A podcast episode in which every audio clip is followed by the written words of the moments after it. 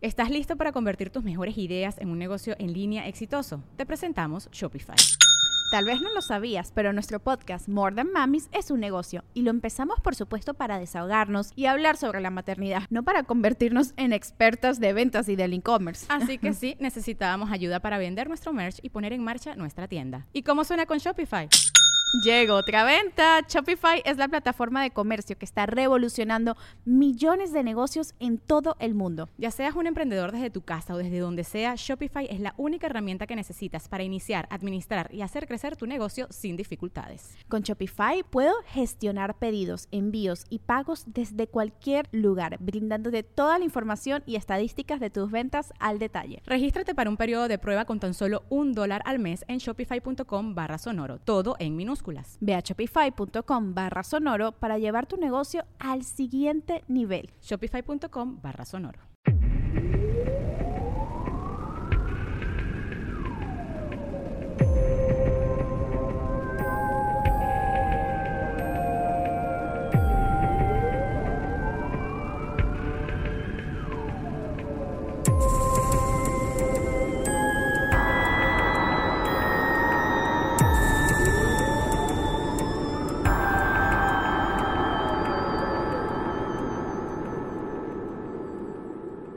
Bienvenidos al primer episodio de Leyendas Legendarias, el podcast en donde cada semana yo, José Antonio Badía, les contaré a Eduardo Espinosa y a un invitado especial casos de crimen real, fenómenos paranormales o eventos históricos tan peculiares, notorios o fantásticos que se ganaron el título de Leyendas Legendarias. y el día de hoy tenemos en nuestra silla legendaria a Coqui Sweck. Hello. Hola. No, no, estoy seguro si dijiste eh, que estoy invitado o invetado. Fue invitado. Invitado. Sí, sí, sí, después de hoy. Sí, es el primer error de muchos que va a haber en este podcast. check. Primero, check. Él es programador, fan de leyendas, buen amigo y mecenas y santo patrono de este podcast. Gracias a su bondad de feudal del renacimiento podemos llegar a ustedes con este podcast. Claro, porque los feudales de Renacimiento son recordados por su bondad. Así es. Nomás lo recuerdo. De repente mi, español no es el hasta a nivel de ustedes, entonces uso una palabra muy grande que no. Renacimiento. bueno, el día de hoy vamos a hablar de las Poquianchis, un grupo de hermanas que levantaron un imperio de burdeles y trata de blancas, la mayoría de ellas menores de edad entre 1945 y 1964, principalmente en la ciudad de San Francisco del Rincón, Guanajuato. Con un número. tenemos un San Francisco en México. Para... Así es. En Guanajuato. En Guanajuato. Ajá. Qué progresivas. ¿Verdad? Con un número confirmado de 91 víctimas, pero que se cree puede ascender a las 150. Estas hermanas eran unas psicópatas, sádicas mujeres sin escrúpulos, pero muy religiosas, que esclavizaban niñas, las prostituían, las asesinaban y a veces junto a sus bebés e incluso asesinaron clientes. qué, coraje que vayas a un prostíbulo y te maten y no tengas ni siquiera oportunidad de poner una reseña mala en Facebook. y esto no tienen ni idea. espérate a que escuches cómo te asesinaban y todo eso. Se va a poner bastante interesante. Aparte de eso que estás diciendo que son muy religiosas y no tienen escrúpulos, eso no me sorprende. Eso creo que va de la mano en estos días. Todo se perdona. Mientras te arrepientas de último momento. Pues, pues a ver si les perdonan, porque entre las cuatro acumularon los cargos criminales de homicidio, lenocidio, tráfico de personas, crimen organizado, inhumación ilegal de restos humanos, aborto, corrupción de menores, privación ilegal de la libertad y soborno. Pero antes de entrar en los detalles de sus crímenes, es importante entender de dónde vinieron este cuarteto de asesinas y cuáles fueron las circunstancias que las llevaron a testar tanto sufrimiento a tantas personas. ¿Qué es el enocidio? ¿Qué es el lenocidio? Es tener sexo con un menor de edad. Ah, ah, con, con alguien que todavía no tiene 18. ¿Sí? Ok. Yo, yo lenocidio, pero o sea, ¿lo matas después o cómo? Yo creía que eran fans de John Lennon. No. Yo no soy etimólogo. Sí, Mark Chapman es el único lenoncida del mundo, güey. a mí no me vienes con esas cosas. Pues eso significa. Es, es como se dice statutory rape. Okay, Cuando tienes sexo con alguien que no tiene legalmente la edad, pero ya están más grandes que no te consideran sacerdote pederasta. Sí, es, es esa parte. Se la escala. Esa es la escala. Esa es esa escala. Qué escala tan fea. Pero bueno, las hermanas González Valenzuela nacieron en El Salto, Jalisco. Ellas eran María de Jesús, María del Carmen, María Luisa, alias la piernura, la piernuda o las piernotas, y Delfina, alias la Poquianchis Mayor. Delfina no fue planeada po- porque a ella no le pusieron María. Se cuida.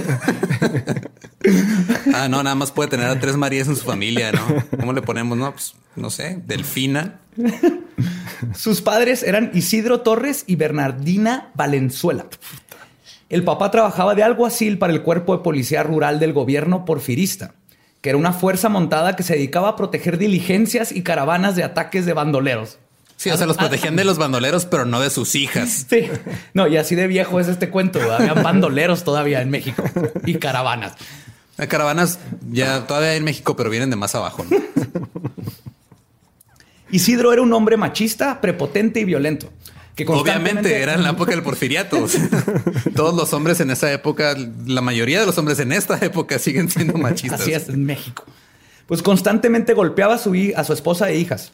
Además cuentan que este padre del año obligaba a sus hijas a ver cuando él mismo ejecutaba a criminales. Mencioné que era alcohólico porque también Eh, era alcohólico. Sí. Es en la época del porfiriato, es México, todo el mundo es alcohólico. La mamá era una fanática religiosa, devota a rezar el rosario y que constantemente castigaba a las niñas y las mantenía en un perpetuo estado de miedo por sus reglas estrictas. De nuevo, Cualquier nada casa cambiado. mexicana, Todo igual. Cualquier casa católica. Ajá, nomás hay menos bandoleros. O más bien, ya no le decimos así. Amenazas sin sentirte culpable por todo. Así es. Sí. Por los constantes abusos de sus padres, un día María del Carmen se escapó de la casa para huir con su novio, Luis Jasso, que era mucho más grande que ella. Su papá, ofendido en su honor, los encontró, golpeó a Carmen y luego la metió a la cárcel municipal para que aprendiera su lección. Ah, claro, porque la que tenía la culpa era ella, la que era menor, no el pinche güey este mayor de Luis edad. Jasso. Luis Jasso. Teníamos a Luis Jasso. Sí, o sea, Luis Jasso no es culpable. O sea, la que merece cárcel es la niña a la que se sedujo. Claro que sí. Espérate, esto se pone más mejor. Unas horas después, su papá se va detrás de un rijoso ranchero delincuente muy notorio en esos tiempos llamado Félix Ornelas, que tenía una orden de arresto. Isidro lo encontró y valientemente le disparó varias veces en la espalda. Ey, es un acto conocido jurídicamente como balazo a traición. Así se llama. Así se llama jurídicamente. Balazo, a traición. Lo mató a balazo a traición. Y lo mató. Lo que hizo que Isidro se convirtiera en prófugo de la justicia y saliera huyendo del pueblo inmediatamente. El problema es que cuando huyó se le olvidó a su hija en la cárcel. Carmen a todo estuvo- mundo, a todos los papás les llega a pasar, ¿no? Se te olvida En la el fiesta, hijo en la- en la escuela ir a en la escuela, se te olvida en, en la misa, se te olvida en, en- No es en como la si no se lo mereciera. Hizo todo mal de todos modos la morra. Claro. Pues Carmen estuvo 14 meses presa y salió gracias a que un hombre cincuentón que tenía una tienda de abarrotes y que es descrito como obeso y feo, pagó su libertad con la condición de que Carmen se casara con él y con quien eventualmente tendría un hijo. Se lo res- la rescató Jabba the Hutt. Básicamente, es la historia de Perdón, Es. México, es Java el Hutt. Pues, con el papá siendo un prófugo de la justicia, la familia tuvo que huir también del pueblo y se cambiaron los apellidos a González para evitar represalias. Corrían los mediados de los 30 y la familia era muy pobre. Las dos hermanas mayores trabajaban en una empresa textil para mantener a una familia. Un día Carmen conoce a Jesús Vargas, alias El Gato, descrito como un criminal vividor de poca monta, con quien poco tiempo después Carmen se iría a vivir y en 1938 abrirían juntos una modesta y arrabalera cantina. ¿Eh? El Yo quiero ir a pistear a una modesta, el gato. Sí. El gato de poca monta. ¿De, Sa- de San Francisco todavía no estamos? No, ya, ya estamos en otro Ya, lado. ya se fueron. Ok. Es este el momento el que cambiaría la vida de las hermanas y por consecuencia a todas sus víctimas. Resulta que el gato se tomó todas las ganancias y quebraron, lo que hizo que Carmen lo dejara y se regresara a vivir con su familia. Pero su experiencia con el bar inspiraría a Carmen a incursionar en lo que sería el rubro por el que se harían famosos. Ok, me estoy dando cuenta que hasta aquí es una historia muy parecida al matrimonio de mis abuelos. Creo que todos los abuelos de los mexicanos tuvieron esa parte. Porque mi abuelo vino, trabajaba en una mina, luego conoció a mi abuela, se casó con ella, vinieron a Juárez, abrió bares, se pistió la lana y hasta ahí, porque mi abuela, hasta donde yo sé, no mató a nadie. Y si era de Juárez tu abuela, la tuvieron que esconder de Villa. De Villa, obviamente, en algún punto la tuvieron que esconder de fuerzas. Pues los padres de las hermanas llegaron, murieron y les dejaron una pequeña herencia. Carmen convenció a sus hermanas de que la usaran para abrir una tienda de vinos y licores, lo que a su vez inspiraría a su hermana Delfina, la más emprendedora de todas, para abrir lo único más lucrativo que vender alcohol, un burdel. Usando el dinero de la licorería y la herencia, Delfina abrió su propio burdel. Su estrategia de negocio era conseguir a muchachas, muchas de ellas menores de edad, diciéndoles a los padres que iban a trabajar de empleadas domésticas.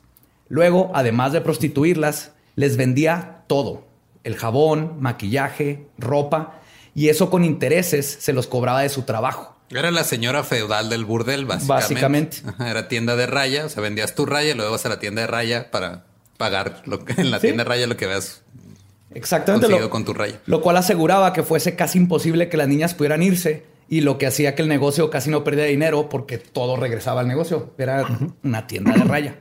Pues Delfina mandaba a sus edecanes a buscar clientes a la calle y muchísimos de estos eran policías, soldados y autoridades municipales.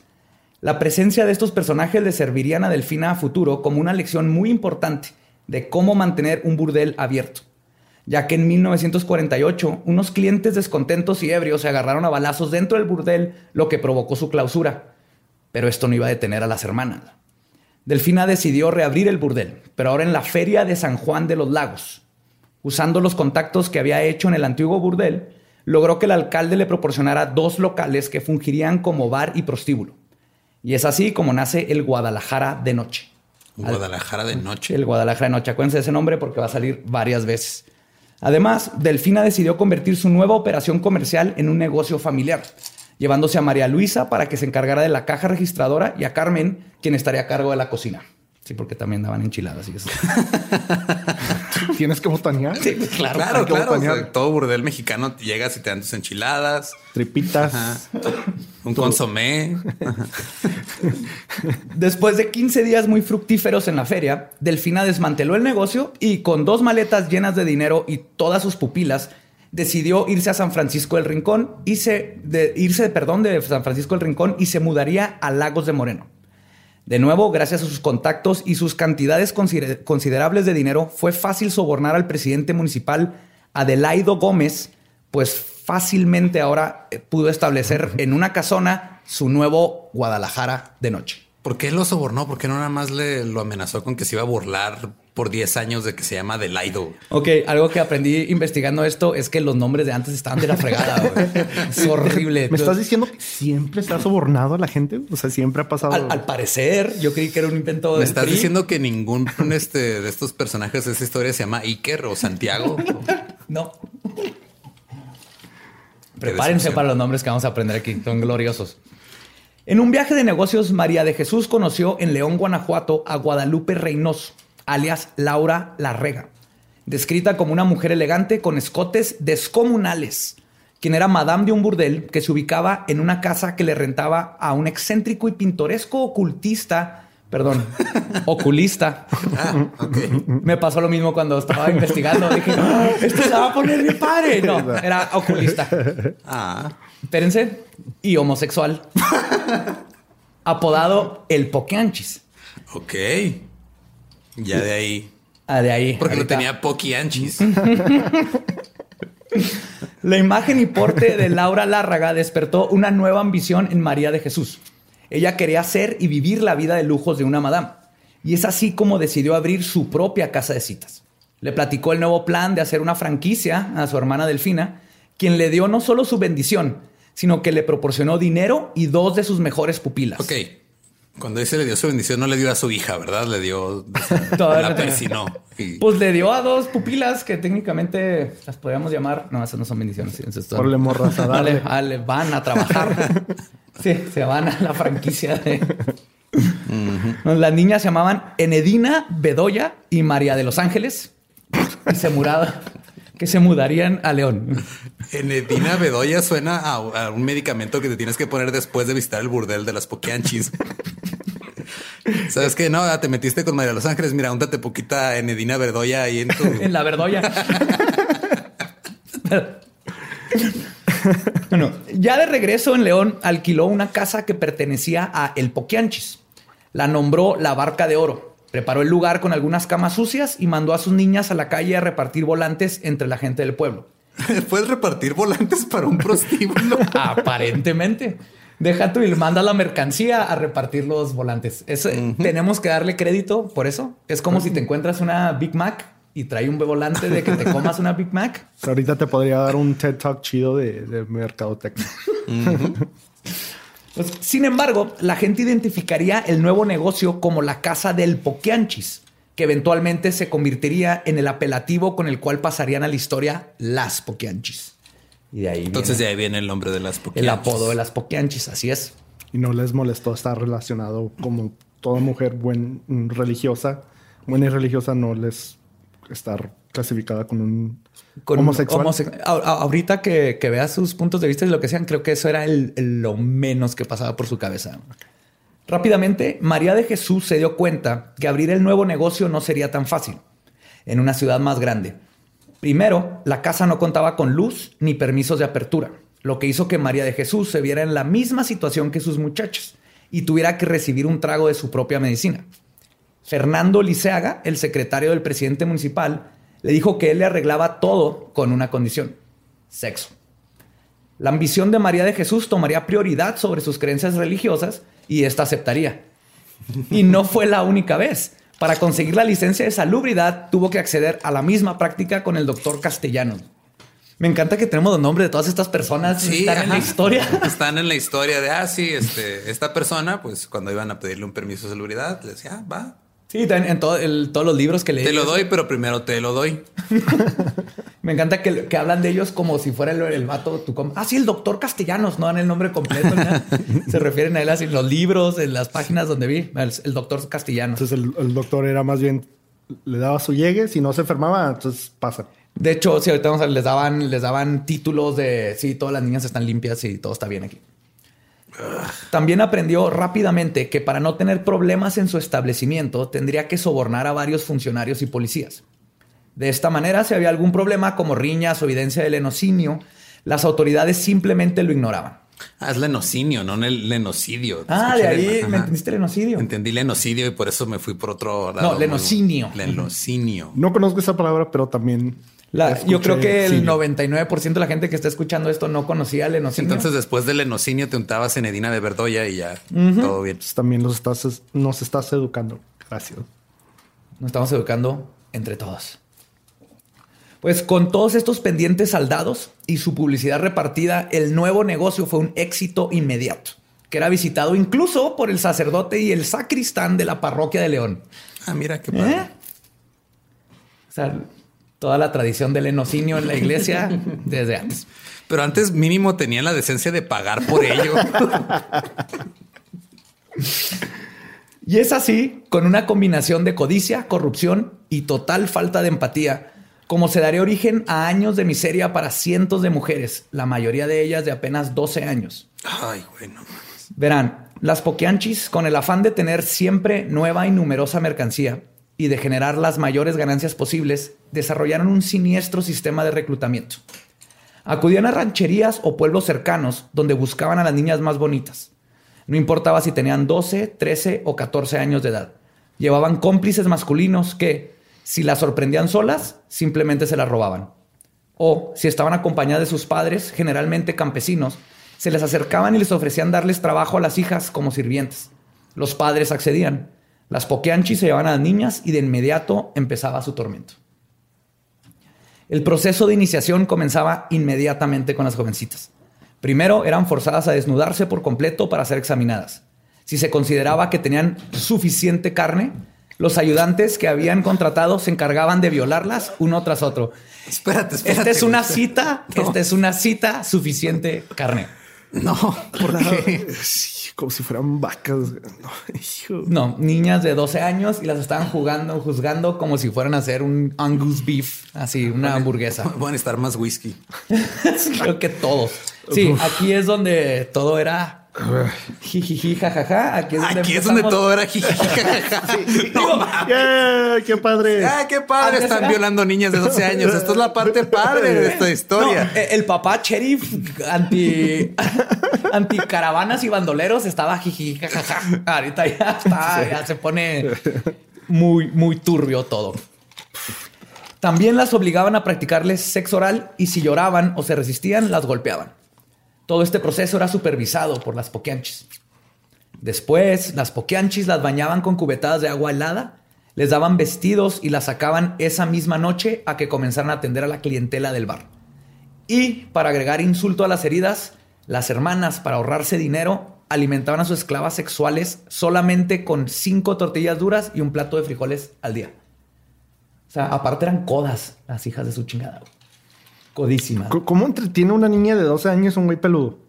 Se pone a jugar, se, pone a jugar No al contestes gato. eso, güey. No, no, no contestes eso. Sí. Se queda ahí. Si alguien quiere atreverse a contestarles, No. no. Pero Pero que ya sabían jugar dominó y baraja. sí, sí, eso es lo que querían hablar de Shakespeare. Ajá. Sí, claro, así entretenían la gente del bar. Era, era pura diversión inocente. Bailar Charleston. obras de teatro. Ajá. Sombras con las manos. No, no, no. Se van a dar cuenta que obviamente si están escuchando esto en leyendas legendarias, no se va a tratar de niñas que terminaron bailando Charleston. Cuando una de las prostitutas llegaba a cumplir 25 años, las pokeanchis ya la consideraban vieja. Ah, o sea, como Hollywood. Exactamente. Ya se retiraban, Ya. les daban su pensión. En Florida las mandaban a Florida. Sí, como era su pensión, nada más les tocaban tres tortillas. Sí, porque es un porcentaje nada más de tu día. salario, ¿no? Eran tres tortillas y, y mer- media ración de frijoles nada más.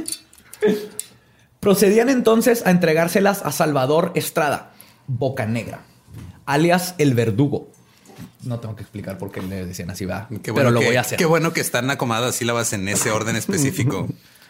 Boca Negra, el verdugo, quien las encerraba en uno de los cuartos del rancho, sin darle de comer ni beber por varios días, y entrando constantemente para golpearlas con una tabla de madera en cuyo extremo había un clavo afilado. Como Hollywood. Como Hollywood. Una vez que la mujer estaba tan débil que ya no podía ni siquiera intentar defenderse, el verdugo la llevaba a la parte de afuera del rancho y tras cavar una zanja profunda la enterraba viva.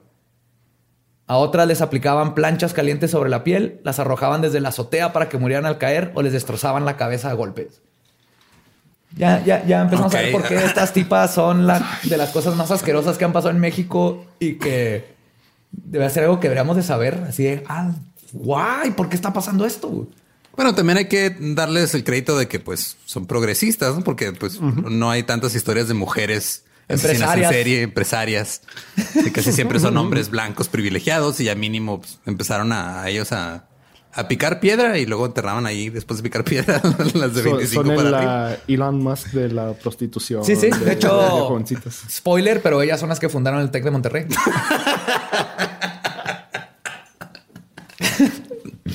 no se crean, no es spoiler, pero todavía no les voy a decir si fundaron o no el TEC de Monterrey. No todas las muchachas que llegaron a los 25 fueron asesinadas. Algunas después de la tortura física y psicológica y seguramente sufriendo el síndrome de Estocolmo, que es una reacción psicológica en donde la víctima de un secuestro o retención en contra de su voluntad desarrolla una relación de complicidad y un fuerte vínculo afectivo a su captor. Sí, no como la bella y la bestia. Exactamente como la Bella y la Bestia. Es el mejor ejemplo que pudiste haber puesto. Sí, es el síndrome de Estocolmo de, ah, me secuestró una bestia. Ay, pero es tan lindo. Ajá. No, y es bien común, ¿no? Lo hemos visto en el caso, no me acuerdo el nombre, pero en Estados Unidos creo que fue Oregon, que tenía ahí a tres mujeres que tenían como 10 años, Ah, que sí. las había secuestrado, las tenía en un sótano, había tenido hijos con ellas. Y no todas, pero llegó un punto donde unas ya era... Qué bueno que en México no tenemos sótanos, que no, no se usa eso. Porque si así sin sótanos hemos hecho cosas horribles, imagínate si tuviéramos sótanos en todas las casas. Nunca había Agrégale, pensado en eso, creo que es una parte sí. importante de... Sí. Y quiero decir, el setenta y tantos por ciento de los asesinos en serie en el mundo están en Estados Unidos. Y quiero decir ahorita que se me hace que es por los sótanos. Vamos a investigar esa teoría, vamos a llegar más lejos. Ok. Pues estas mujeres con este síndrome de Estocolmo se convirtieron en las manos derechas de sus propios verdugos. Tal es el caso de María Auxiliadora Gómez, Lucila ¿Así Mar- se llamaba o así le dijeron cuando se puso a, a No sé si es su apellido, su, su apellido, su apellido o su segundo nombre, Auxiliadora, pero Auxiliadora. María Auxiliadora Gómez. Estaba en su destino. Lucila Martínez del Campo, Guadalupe Moreno Quirós, Ramona Gutiérrez Torres, ese es buen nombre para ser una verduga. Ramona ajá. Gutiérrez Torres. Adela Mancilla Alcalá y la más sádica de todas, Esther Muñoz, la picochulo. Le gustaba checarle la aceita, güey. Lo que más amé de esta investigación fue todos los nombres y apodos y no, no, pues, Pico chulo. la picochulo. La Supongo que es porque tenía bonita boca, ¿no? Sí, sí, como de pajarito. Silbaba mientras enterraba vivas a las otras. Quiero recordarte que esta niña empezó a los 12 años en un burdel secuestrada. Ok. Perdona. Sí, La sí. principal función de ellas eran la de servir de sirvientas de confianza para las poquianchis y de disciplinar a las jovencitas.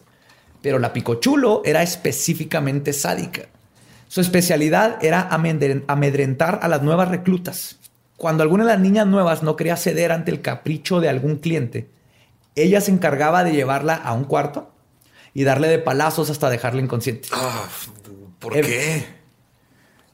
Eventualmente, esta práctica fue escalando hasta llegar al grado donde la picochulo, come- perdón, voy a contar cosas feas, pero no puedo decir picochulo sin que me dé risa. En- la picochulo comenzó a ayudar con la tarea de asesinar a las muchachas. Su forma favorita de cometer el acto era la de golpearlas repetidamente con una pala hasta destrozarles la cara. Ah, no se ríen tanto de la picochulo, ¿verdad? Ah, no, vi que no. Sí, ella es la picochulo. ¿Pero por qué con una pala? O sea, si usara un pico Tendría más sentido. bonito, un pico así adornado de colores. Tal vez tenía un pico con glitter o algo así. Ah, un ¿Ya pico con glitter brillantina. en los con, 40? con stream, Que había brillo. streamers, como Native American garb. Un pico de charol, así. Un pico de charol. Charoleado. No, es- estamos en México, será un pico piteado. Por favor, un ajá, pico, pico piteado. piteado. Lentejuela, Lentejuela, el pico chulo. Ah, charol para en, la- el mango. Eh, ándale. Y para las niñas que lograban sobrevivir eso, tenían un tormento aún más grande con que lidiar. Como no tenían ningún sistema de salubridad ni protección, las enfermedades venéreas y los embarazos eran comunes. Si tenían la suerte de ser una de las ah, ni siquiera había pensado en eso todavía nomás. Sí, a nadie se le había ocurrido, ¿verdad? Estamos hablando de un Ah. burdel, estas cosas. No nomás de un burdel, de un burdel donde tienen comprado al de salubridad y entonces a nadie se está preocupando de que se bañen. Les dan tortillas y frijoles. ¿Tú crees que van a gastar en agua para ellas? No. No.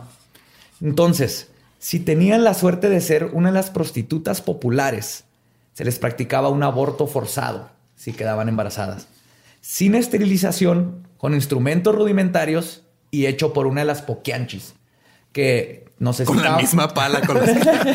el, y el pico, chu- la No. pico chulo. la pico chulo ayuda. Y no sé si pusieron atención de antes, pero nunca mencioné que fueran doctoras las poquianchis, ¿verdad? No. Entonces, ya sabemos qué pasa cuando una poquianchi Las hace un tres, aborto. las tres Marías y Delfina no suenan como que tuvieron ac- acceso a una educación superior. Oh, no, no, no, no. Por eso fundaron el Tec de Monterrey para poder este, educar a las futuras generaciones. Tú eres la mejor.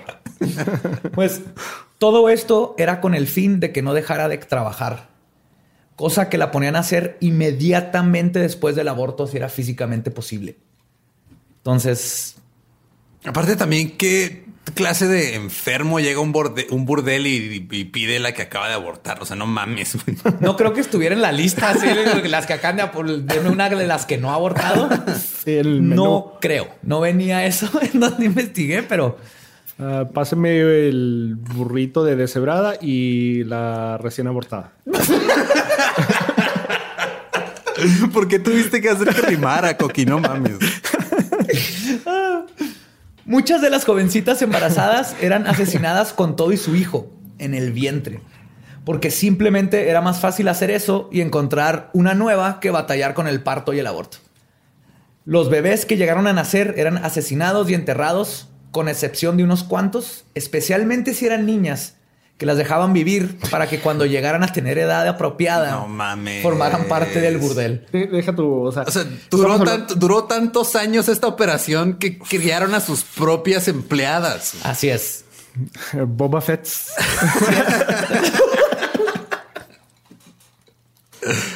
Terrible energía, pero acertada. Ahorita vamos a los Clone Wars. Deja tú, estás diciendo edad apropiada. Apropiada. Cuando para ellas eran los 12 años. Eh, Sí. Y no, no, no creo que se Mm. limitaran. Bueno, también en esos tiempos la esperanza de vida eran como 30, y mucho. A los 30 ya eras bisabuela y, y a los 31 te morías. Ok, lo- no, ¿No? Sí, pero no, no puedo decir que tienes razón porque luego, luego me involucro con lo que estás diciendo. No, no te involucres con nada, no es. Estoy dispuesto a morir en esa colina. Y durante todo este tiempo, las Poquianchis no dejaron de mostrar su hipocresía más grande. Para ellas, sus negocios no estaban peleados con la religión, porque en su mente retorcida, ellos, ellas no consideraban a la prostitución como pecado. Sin embargo, lo que sí consideraban una aberración contra Dios era el sexo anal, las orgías, los actos lésbicos y los besos. ¿Qué? Los besos no dejaban que sus este, muchachitas besaran a los clientes. Porque De ahí, eso es viene, pecado de Dios. de ahí viene el dicho de que nunca besas a una prostituta. Espérate, nada más me decían a mí ese dicho. No sabía que era un dicho. Digo, otra vez mi abuelo tenía bares y tomaba mucho. Una de sus dos cosas me dijo en la vida. Una de esas fue nunca beses a una prostituta, una prostituta, y la otra fue nunca te vuelvas travesti. Le he fallado en una de las dos. Era tanto su fanatismo torcido que para evitar que entre los asesinatos, abortos y violaciones se fuera a cometer un verdadero pecado, las Poquianchis tenían hoyos en los cuartos por donde espiaban a sus niñas, que, obviamente, entrenadas a punta de golpes a complacer a clientes, era común que cedieran a lo que les pedían, les, les, les pedieran, Que pidieran, ajá, ajá. pidieran. Y cuando este era el caso, eran las niñas las que eran castigadas por la tortura. Entonces tenían todo un sistema aquí de, O imagínate. sea, es hazle caso al cliente y luego es, ah, este, te voy a pegar si no haces caso al cliente o te voy a pegar porque le hiciste el caso al cliente que te pidió algo que no sí, debiste o sea, haber te, hecho. te tienen tan sumisa y tan con tanto miedo del tienes que hacer todo lo que te diga el cliente porque es el que paga.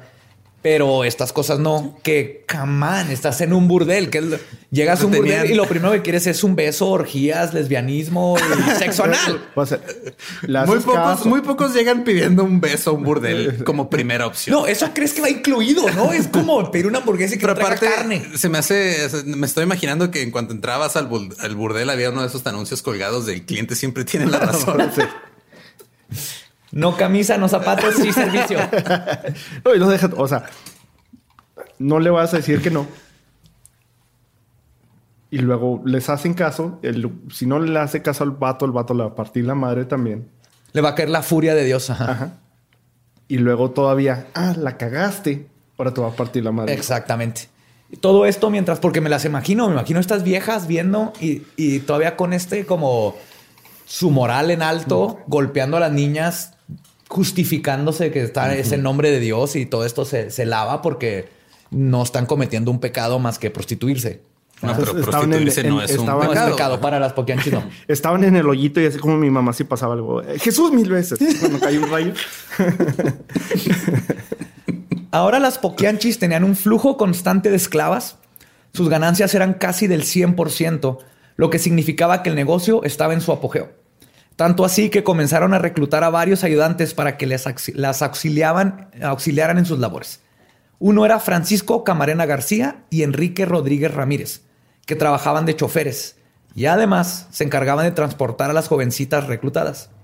José Facio Santos era velador y cuidador del rancho, al igual que varios policías y militares que se encargaban de secuestrar nuevas reclutas y de proteger el burdel. ¿Cómo chingados llega al punto en el que esto se vuelve autosustentable con ayuda de las autoridades? Ahí te va. Lo más escalofriante es que a ellos se les compensaba dándoles con acceso gratis a todas las jovencitas del burdel.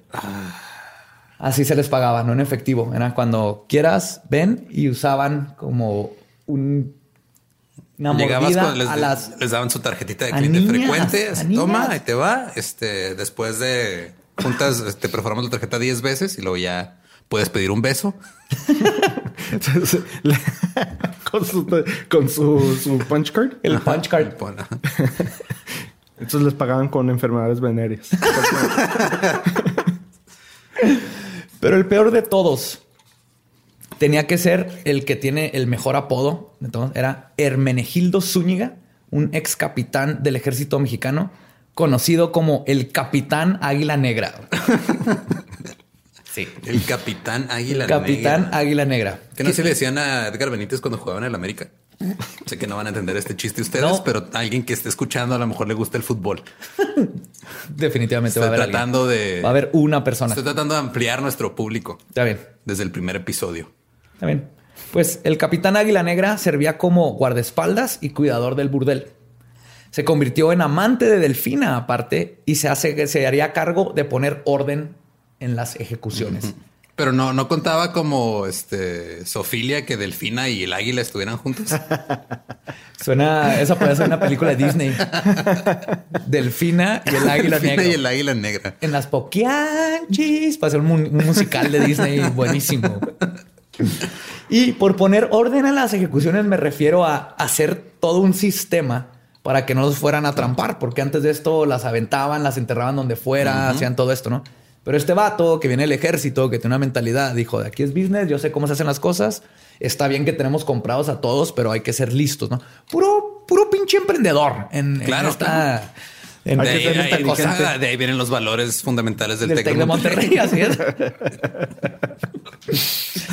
Su sistema consistía en llevarse a las niñas a un rancho del nombre San Ángel, donde luego este animal que ni siquiera tenía los huevos para hacer el trabajo él mismo, encerraba a las jovencitas por meses hasta que morían de hambre o enfermedad, para luego regresar a enterrarlas. Luego dejaba pasar unos meses, inhumaban los restos y los incineraban para no dejar rastro. Pero Como una, como una forma de deshacerte de cuerpos está bien. Dejar que la naturaleza haga la mitad del trabajo y sí, luego mínimo lo que sirvan de fertilizante y luego ya lo y luego ya sacas. lo sacas. Todo lo demás se la mamó, neta, no mames. este. No mames. Para todos, ¿eh? Es que aparte crecían sus propios tomates, jalapeños. hicieron un imperio de per- katsu. Inventaron la ensalada César. fertilizante. El-. César, que era el, nombrada eh, por Sí, Ma- César. María el- César. María César. la ensalada César. Era cuando se comen una ensalada César de la con las poquianchis y, y sus crímenes asquerosos. Pero todos los imperios caen. Y uno construido sobre cadáveres de forma estrepitosa cae casi de forma divina. ¿Se acuerdan de la parte donde las hermanas estaban en contra de los actos lésbicos? Les conté esa parte. ¿sí? Un día tenían un par de experimentadas prostitutas de Estados Unidos trabajando ahí. Las eran como cuando traes a alguien de fuera, ¿cómo se llama? Tenían programa de intercambio y Era, todo. era special guest. Sí, ahí empezaron los intercambios del Tec. Special guest. ajá. Nos van a demandar, pero bueno. Entonces, por ser güeras y extranjeras, eran muy populares. Acuérdense que están en el sur. Un cliente contrató a ambas una noche. Delfina, en su labor de espionaje contra el pecado, vio que el cliente les había pedido que se besaran entre ellas, rompiendo no uno, sino dos de los mandamientos de las poquianchis: besos y lesbianismos en uno solo. Delfina corrió al cliente y a las prostitutas. Y Delfina regresó al negocio y es donde ella dice que comenzaría el descenso rápido de todo lo que habían construido. Y ¿Cuántos años duraron haciendo esto? Ah, te dije la fecha ahorita. Pero son como 20 años. 20 años. Algo así. ¿eh? Sí, sí, sí. Y esto, escuchen esto. Hasta su muerte, Delfina definiría este momento en particular como el inicio de, y cito, el gran pecado y su mala suerte. Ah, entonces tenían razón. Las lesbianas sí estaban, estaban De aquí en adelante, todo. de aquí en adelante, todo fue culpa de las dos gringas que se besaron en su burdel. Arruinando todo para los hombres. Sí, mira, Aparte, estaba- entonces desde, desde ese entonces está la, la tradición de que vienen americanas a México de vacaciones, se ponen borrachas y se besan entre ellas. Sí. Antes era eso, ahora, se- ahora lo conocemos como Spring Break. Spring el Break. Spring Fue el primer. Es primer Spring Break. Ajá. No, aquí lo, lo- lo que me encanta es que según Delfina estaban haciendo abortos, matando niñas, forzándose a prostitución. Dios estaba jugando béisbol o no sé qué. Llegan unas gringas y se besan y Dios está así como ¿What? Y entonces las castiga. Dios era el contador en su desmadre de... esta- y aprobaba todo. Pues el primer dominó que desató la inminente caída del burdel fue que en 1963 hubo un cambio de autoridades en el gobierno de León. La mayoría de la gente que María de Jesús tenía en su bolsillo fueron sustituidos. Además, se implementó una nueva ley que prohibía y ordenaba la desaparición de burdeles y casas de cita. Para este entonces, Carmen, la hermana mayor, ya había fallecido de cáncer hepático, mientras que María Luisa, la menor, ya se había retirado del negocio después de 10 años y se había ido a vivir a Veracruz. Hizo su guardadito y dijo, listo, yo ya me voy. Lo que dejó... Qué, qué incómodo cuando fue a sacar sus ahorros del colchón y estaba usándolo un cliente con una de las, de las chavitas ahí. Eh, disculpen, ya me retiro. Este, Lo que dejó a María de Jesús con una sola opción. Regresar a Lagos de Moreno con su hermana Delfina. Llevando consigo a todas sus niñas. Obviamente, ¿verdad? No vas a dejar la mercancía atrás. Pero el infortunio comenzó con María de Jesús. Que comenzó, perdón, con María de Jesús. Ahora se tornó contra Delfina. Resulta que tenía un hijo de nombre Ramón Torres, alias el Tepocate. el tepocate. El Tepocate. ¿Qué significa tepocate? Tiene. Yo creo que tiene que ver con te por ocho, ¿será por ahí? No sé. Con que pistea mucho, definitivamente te por ocho, tepocate. Tepocate. Por lo que le pasó, lo- por lo que le pasó, creo que sí tiene que ver con que era bien pedo. Ahorita van a ver. El tepocate también participaba en el negocio familiar, violando y torturando a las jóvenes.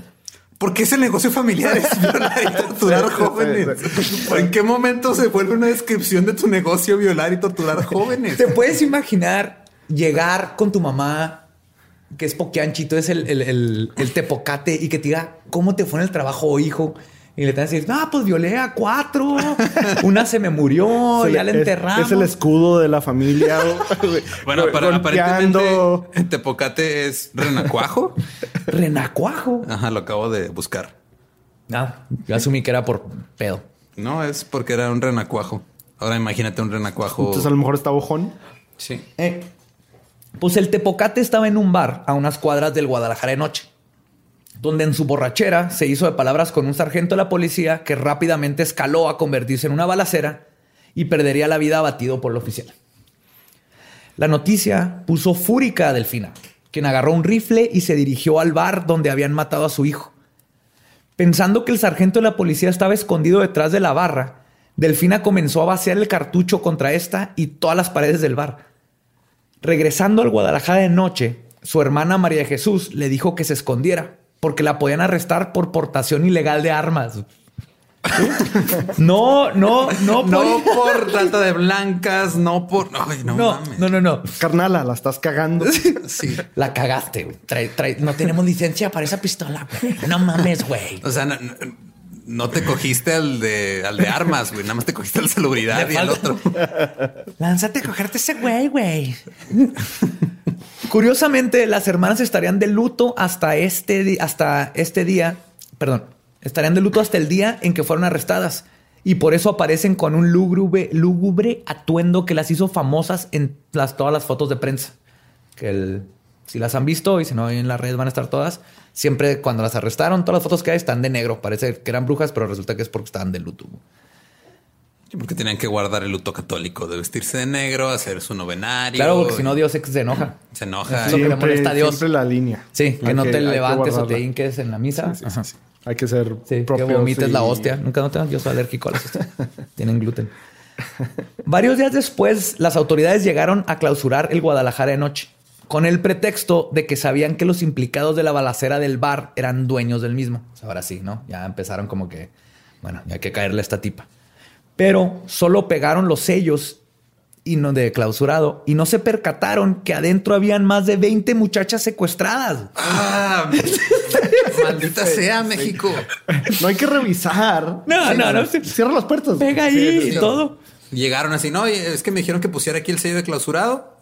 ¿Y no quieres revisar qué hay dentro? No, no, no, nomás. Ah, no, nomás ponemos el sello, nos vamos. Oye, güey, ¿y si hay como 20 morras ahí secuestradas? Nah, ni de pedo, güey. Nah. Son Pues puros, sí. puro chisme, puro Yo, ya- chisme. yo estaba aquí anoche y nos acabamos lo de la comida, güey. No, ya no hay nada. Ya. ya. Es como cuando aquí en Juárez hubo, eh, encontraron un prostíbulo en un cibercafé, ¿se acuerdan? Hace como dos años. ¿What? No, no me enteré y me ¿No se mal. No. Ok, eso se me, me hace ver muy mal a mí Sí. por haberme enterado Sí, sí. nada más yo de esa nota. Luego hacemos todo un podcast de tu experiencia con el cibercafé prostíbulo. El problema fue que me enteré tarde. Entonces, no se percatan de que están las mujeres adentro. Al día siguiente les cortaron la luz y el agua. Sintiéndose acorraladas por la policía, Delfina y María de Jesús trasladaron a las pupilas al rancho San Ángel. La casa en la propiedad contaba con apenas tres cuartos. En dos habitaciones encerraron a sus más de 20 pupilas, las cuales desconocían que todo a su alrededor se encontraban enterrados y esparcidos como cenizas los cuerpos de sus amigas, hermanas y los bebés que les habían arrebatado. Ok, whisky. El encierro duró por más de ocho meses. La comida era escasa y muchas de las niñas murieron lamentablemente por inanición o enfermedad. Las que iban a lograr sobrevivir, sin saberlo aún, estaban a punto de conseguir su libertad, pero a algunas de ellas aún les tocaba vivir algunos de los peores momentos de su vida. Un día el capitán Águila Negra Perdón. trato, Está chido. trato de ser dramático, sí, pero sí, con sí, estos nombres no puedo. Es que no se vale, no se vale.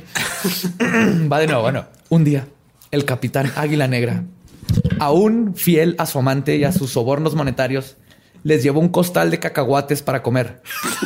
No, no se rían. Preparé, escribí esta parte para que fuera dramática y desgarradora. Pero no me dejan las situaciones. Las, situa- las situaciones históricas no me permiten. Semillas, unas chilindrinas. Esquites en vaso. Ok. Va a tratar de seguir dando, dando esto de forma dramática. No, no me lo van a echar a perder. No me lo van a echar a perder. ¿Eran cacahuates así todavía en, en su vaina o ya eran así japoneses, hot nuts? ¿Qué, qué tipo de cacahuates eran? Un costal de hot dogs. Mi- Mínimo tuvo la decencia de llevarles Valentina para sus cacahuates. Sin sal. Ándale. Ya, déjenme. Este es mi párrafo favorito. ok. Un día, el capitán Águila Negra, aún fiel a su amante, les llevó un costal de cacahuates para comer. Una de las niñas, la más pequeña, llamada Flor, tenía tanta hambre que comió tanto y tan rápido que terminó falleciendo. ¿Se les tenía alergia? Les tenía alergia a los cacahuates. Eso no existe en México. Se murió porque tragó mucho.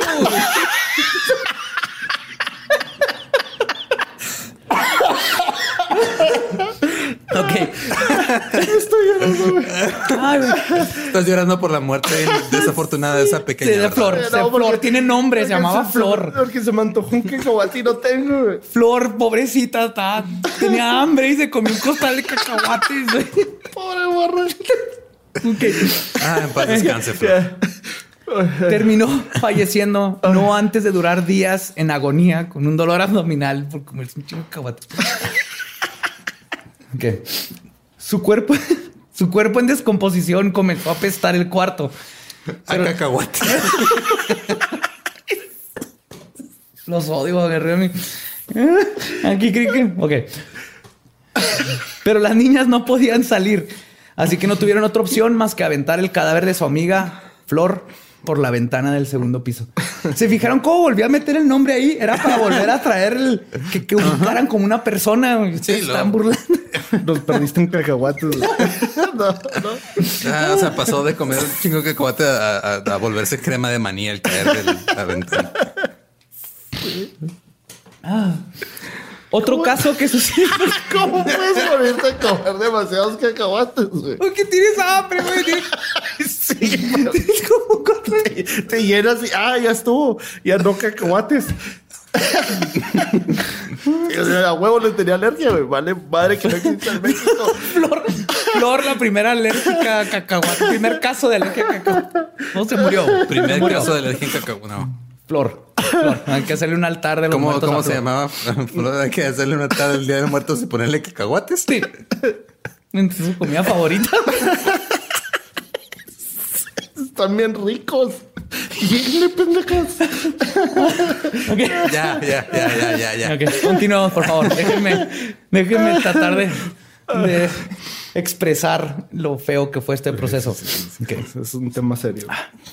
Otro caso que sucedió durante el encierro fue cuando una de las niñas estaba moribunda por culpa de que habían clientes que la forzaban a tener sexo con un perro. What? Mencioné que ¿Podemos también- regresar a los cacahuates? Que mencioné que también había zoofilia porque también había sí, zoofilia, la y delfina y el águila, pues águila. obviamente también. que al parecer no era pecado tampoco. Delfina, el águila, el tepocato y un perro. Pues la infección le causó dolores y diarrea crónica. La hermana de la pobre muchacha moribunda no tuvo otro recurso más que terminar con el sufrimiento de su hermanita. Dándole un chingo de cacahuates. Y como una forma desesperada de mostrar misericordia, la mató a golpes con un palo. Liberado cacahuate. No mames, güey. No mames. Sí. Eso- No, sí está. Ay, güey. Sí, imagínense, neta, estas niñas ahí encerradas en un cuarto. Comiendo cacahuates. comiendo- ya, ya. Nomás puedes comer Es cacahuate. prohibido decir cacahuates Pero- ya, güey. Ya. Sí. Eh, Como, como, como el- en Logan se le pasa que hay chingo de cáscaras en el piso. No, no decías venían con cáscara. sino- Pero, a ver, a ver. La obligaban a tener sexo con un perro. Sí, cha- salchicha. Hijo, No, estoy jugando, no, estoy mamando. La- la- la- sí, narran que era un perro salchicha. No sé qué parte del perro usaban para eso, pero era un perro salchicha. ¿Qué clase de persona enferma va a un burdel y lleva un perro salchicha? Creo que el perro lo tenían ahí. De hecho, de hecho algo curioso porque en, en varios de los, de los lugares donde estuve investigando hablaban de que ella tenía relaciones con un perro salchicha, como si fuera cosa de ella. Pero después de que lees todo esto, tú sabes que obviamente estas niñas, ¿cómo va a sacar una parafilia de ese tipo? Digo, pero obviamente todo Una esto fue esas perrofilia de ese tipo. Por favor. Cochinadas por las hermanas, las poquianchis, los clientes, todas estas cosas que hacían que estas Un güey enfermo llegó Y dijo, a uno "Quiero le con dio un perro". uno le dio un perro que parece Salchicha. Winnie. Y de ahí en adelante, pues Claro, porque hay rumores de, de- de mil cosas de esto, pero obviamente las niñas, pobre, no, no, no, no iba a salir esto de ella. Punto es que se murió. Qué horrible punto. Sí, perdón, pero sí. La última estocada al imperio de las Poquianchis se la daría como justicia divina por una de las más jóvenes de sus víctimas, Catalina Ortega, oriunda de esos rumbos, quien fue secuestrada de la calle y que tuvo que soportar la tortura de las Poquianchis por tres años. Ella logró escaparse por una rendija oxidada. Y le dio tétanos. Bueno, espérate, está un poquito más triste. Fracturada y desnutrida, Catalina logró llegar a su casa, sabiendo que la vida de todas las mujeres que aún seguían prisioneras estaba en sus manos. No perdió el tiempo para explicar dónde había estado todos estos años y, acompañada por su hermana, fue inmediatamente a la Procu- Procuraduría de León. Su declaración era desgarradora, y cito, tiene que hacer algo, señor comandante. Se están muriendo en aquel burdel, molidas a palos y hambre. Y algunas niñas enfermas las han torturado, apedreado y dejado a la intemperie. Otras las han enterrado vivas con su hijo, destrozado el vientre. Haga algo, señor, señor comandante. Hágalo, por favor, se lo suplico. El comandante en turno, Emenegildo Zúñiga, alias el Teporingo, ¿Por qué? El comandante. ¿por qué le dan apodos a todos? no sé por qué. O sea, No. no va a poder pasar algo dramático. sí. No, Estoy tratando de que la gente que nos está escuchando sienta el dolor. no, no, no. Discúlpeme, comandante Teporingo. Tiene que hacer algo. Señor, lo están matando. Yo soy el comandante Teporingo, hombre. Coño, ¿qué, ¿Por les qué han es- hecho en ese burdel? Porque es español y está en León, güey. En ese tiempo todo el mundo era español, ¿no? No. No, eso estás hablando como de 100 Te años. creas, era la antes. única- eres la única voz que me salía de... Le quería dar voz. Aparte de Pues- tu voz natural que hablas en español. Claro. pues Hermenegildo Zúñiga, el teporingo, terminó de escuchar la desgarradora historia de Catalina y sin perder un segundo soltó una carcajada para después decirle que no le podían creer ni ayudarla y que hiciera el favor de retirarse. Pinche teporingo de mierda. Aquí, de- aquí le voy a dar un pinche... Este, Catalina es la verga. Lo, le dio una cachetada. Oh, Le dio una cachetada ajá. y lo mandó a la chingada y se fue con la hermana Yo no a he la conocido casa. ningún teporingo bueno. Y ahí te va. Lo que Catalina desconocía era que el comandante Teporingo era un asiduo cliente al burdel y estaba en el bolsillo de las poquianchis, ¿no? Aquí es donde te conviene estar dando mordidas. Para los políticos de ahorita, pongan atención, pueden aprender muchas cosas de este, de este podcast, de cómo manejar sus Situaciones, cochinadas. ajá, de cómo, cómo seguir Ajá, haciendo lo que si- han haciendo. Por si no se les había ocurrido. Pero en una coincidencia que probó salvar la vida de decenas de muchachitas, en ese momento se encontraba en la comandancia un reportero de nombre Marcos, que alcanzó a escuchar la historia de Catalina y decidió seguirla hasta su casa. Catalina le contó la historia y gracias a este intrépido reportero que estuvo en el lugar indicado en el tiempo adecuado, sería quien destaparía la cloaca de las poquianchis. Que por lo regular cobraban extra, ¿no? Por destapar la cloaca en el burdel. El 12 de enero de 1964, la Procuraduría del Estado descendería con un ejército de elementos liderados por el comandante Miguel Ángel Mota. Alias el... No, no, Irónicamente no tiene. Irónicamente también era cliente del burdel, pero este hizo su trabajo. Eran otros tiempos. Al Guadalajara de noche y al rancho de San Ángel y en el rancho, ah, perdón, bueno, van al Guadalajara de noche y al rancho de San Ángel. Ajá. En el rancho arrestan a María Jesús y a Delfina. Liberan a las niñas y después de una inspección logran encontrar los cuerpos de 90 mujeres enterradas, junto con fetos calcinados y un sinfín de huesos humanos. Después de casi Chingo de cáscaras de cacahuate.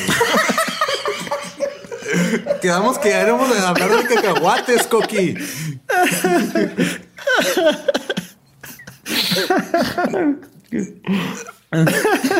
Ah, perdón.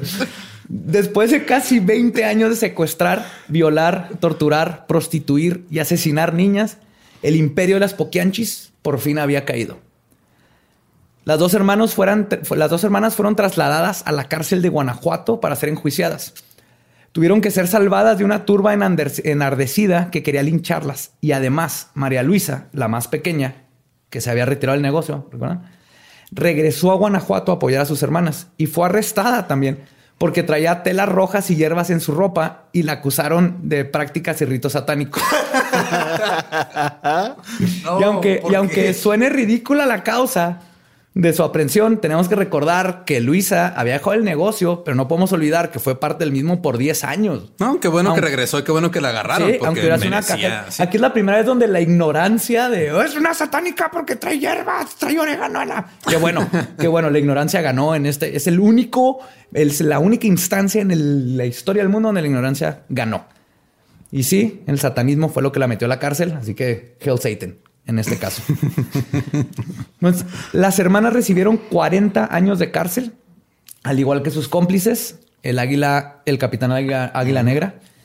La vida de las Poquianchi se convertiría en una película del mismo nombre dirigido por Felipe Casals, pero en 1992, 28 años después de su condena, una escritora con el nombre de Elisa Robledo publica un libro titulado Las Poquianchis, por Dios que así fue.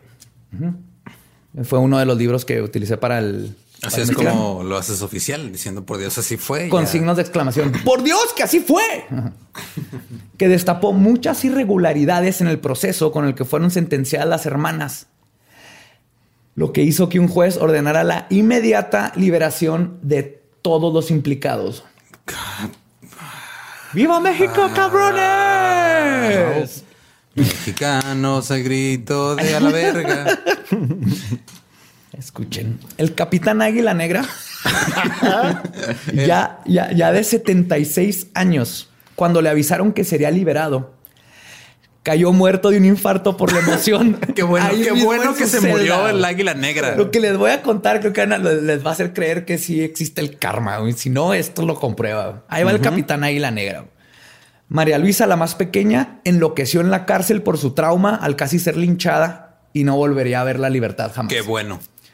María del Jesús salió de prisión, contrajo matrimonio y se perdió en el, en el anonimato. De ya no sabemos más. Fue la que fundó el Tec de Monterrey, ¿no? y fue la que fundó el TEC de Monterrey. Y la mala suerte que Delfina tanto culpó con ese acto lésbico llegaría una vez más a finalmente cerrar el ciclo de la Poquianchi mayor. Verán, antes de lograr salir de la cárcel, unos albañiles que estaban reparando unas goteras en su celda, se les cayó o dejaron caer, depende a quién le preguntes, un balde lleno de 30 kilos de cemento que le cayó en la cabeza a Delfina, pero no la mató. Delfina pasó 15 días en total y completa agonía antes de finalmente dar su último aliento. Qué bueno. Lo único que podría ser mejor esa historia es de que le hubieran tirado una cubeta con 30 kilos de cacahuates. y que la violara un perro salchicha. Necrofiliaco. Y así termina la historia de las Poquianchis. Y a pesar de que las autoridades lograron identificar por lo menos 90 cuerpos, nunca sabremos con certeza el número real de niñas, bebés y clientes víctimas de estas mujeres y sus asociados. Y es por eso que las Poquianchis se convirtieron en leyendas legendarias. Ay, güey. Oh, yes. No, no. eso es- eso- Salud. Uf, espero que hayan disfrutado del. ¿Cómo primer disfrutas episodio. esta historia? Estoy hablando con la gente que nos está escuchando, Eduardo. Y tal, compren unos cacahuatitos. Cuando lo recomienden, díganle a la gente que compre sus cacahuates. Y orar un poco. Sí, orar un poco. Sí, estamos patrocinados por Cacahuates Hot Nuts. Y muchas gracias por escucharnos. Síganos en todas nuestras redes, arroba leyendas podcast en Twitter, Instagram, Facebook, YouTube, donde se les ocurra, arroba leyendas podcast. Suscríbanse. Spotify, iTunes, Google Podcast, cualquier aplicación de podcast. Donde escuchen sus podcasts. Si quieren ver el podcast en video, está en YouTube, Facebook. Si quieren seguir a Badía en sus redes. El Badiablo, búsquenme así, el Badiablo, todo seguido. Si me quieren seguir a mí, yo soy ningún Eduardo en todos lados. Si quieren seguir a Coqui, ¿Que no tienen un programa? Coqui Seu, que sí, este. Si se ahorita- quieren, si quieren como purgarse de todo lo que acaban de escuchar, vean el Late Night con Badía, tenemos que decir el Late Night. Ahí van a encontrar cosas que pueden purgarles esos sentimientos de Sí, ahí no hay, este. Por lo regular, no, no hay eh, no, no tan, no tan fuertes, no tan- cosas no, no tan Sí, sí, fuertes. sí. sí.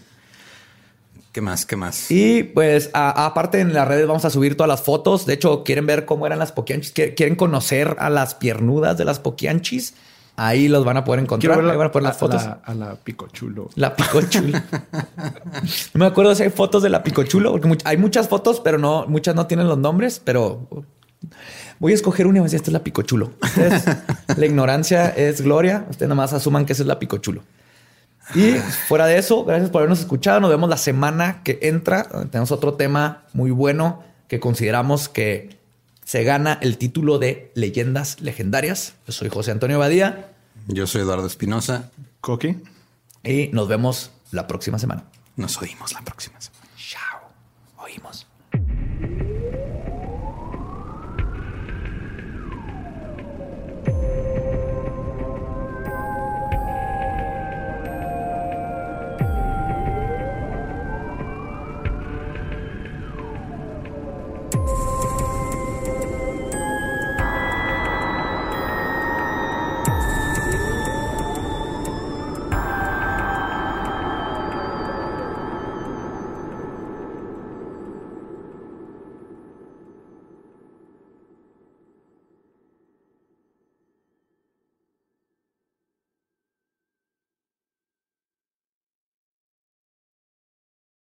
¿Estás listo para convertir tus mejores ideas en un negocio en línea exitoso? Te presentamos Shopify.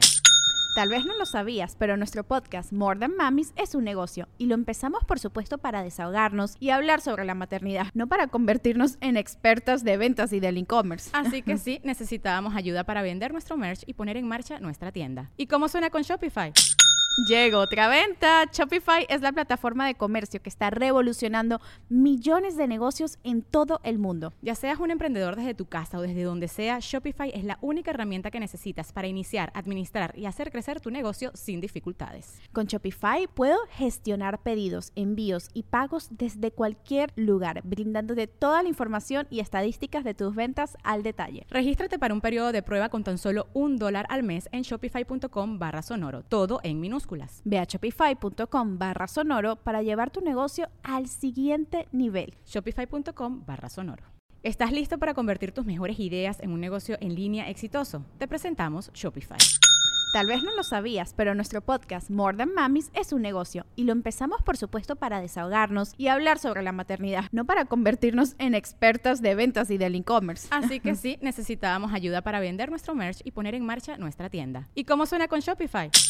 Llega otra venta. Shopify es la plataforma de comercio que está revolucionando millones de negocios en todo el mundo. Ya seas un emprendedor desde tu casa o desde donde sea, Shopify es la única herramienta que necesitas para iniciar, administrar y hacer crecer tu negocio sin dificultades. Con Shopify puedo gestionar pedidos, envíos y pagos desde cualquier lugar, brindándote toda la información y estadísticas de tus ventas al detalle. Regístrate para un periodo de prueba con tan solo un dólar al mes en shopify.com barra sonoro, todo en Ve a shopify.com barra sonoro para llevar tu negocio al siguiente nivel. Shopify.com barra sonoro.